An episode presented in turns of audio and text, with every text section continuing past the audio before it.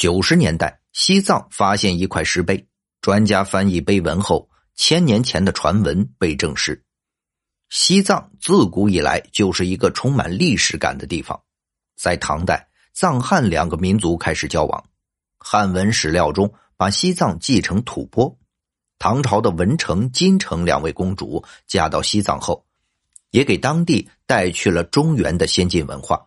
加强了中原地区和周边民族地区的联系。从元代开始，西藏正式归入中国版图中，到现在已经有了七百多年的历史。可见，这里的一片土地上有可能存在一些古迹和文物。在九十年代，西藏就出土过一块石碑，上面的碑文内容被专家翻译以后，一段千年前的传闻终于被证实。这究竟是怎么回事？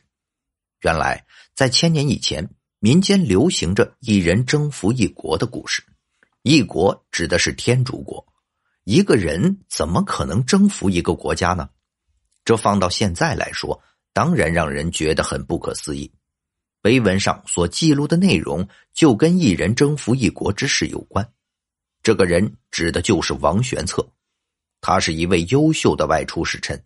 也对唐朝的文化传播做出了巨大的贡献。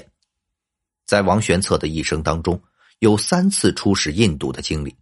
公元六四三年，他首次出使印度，当时婆罗门国王派使臣来到中国觐见唐太宗，事后是王玄策负责护送其回国的。途中在摩诃菩提寺立碑。第二次在公元六四七年，这一次。王玄策出使印度并不是很顺利，印度当时被分为四个天竺国，中天竺发生叛乱，国王被杀，王玄策也被篡位的臣子抓了起来。他觉得自己身为唐朝的使臣，怎么能受到这种侮辱？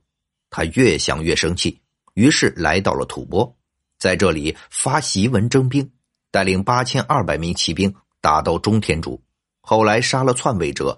平息了中天竺的内乱。第三次出使在公元六五七年，经过上次的征战以后，王玄策的出使变得轻松许多。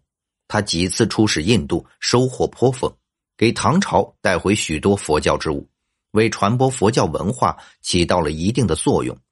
他还写下《中天竺国行记》，此书记录下他的亲身经历，具有重要的意义和研究价值。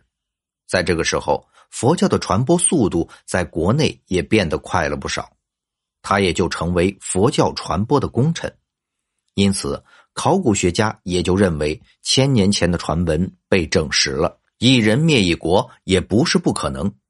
这块石碑的正中央的位置上有“大唐天竺始出名”七个大字，残余二百二十字，这对研究唐朝的历史有着很重要的意义。也重现了当时王玄策的事迹。好了，以上是本期的内容。如果您喜欢我们的节目，欢迎订阅、点赞、转发，感谢大家的支持。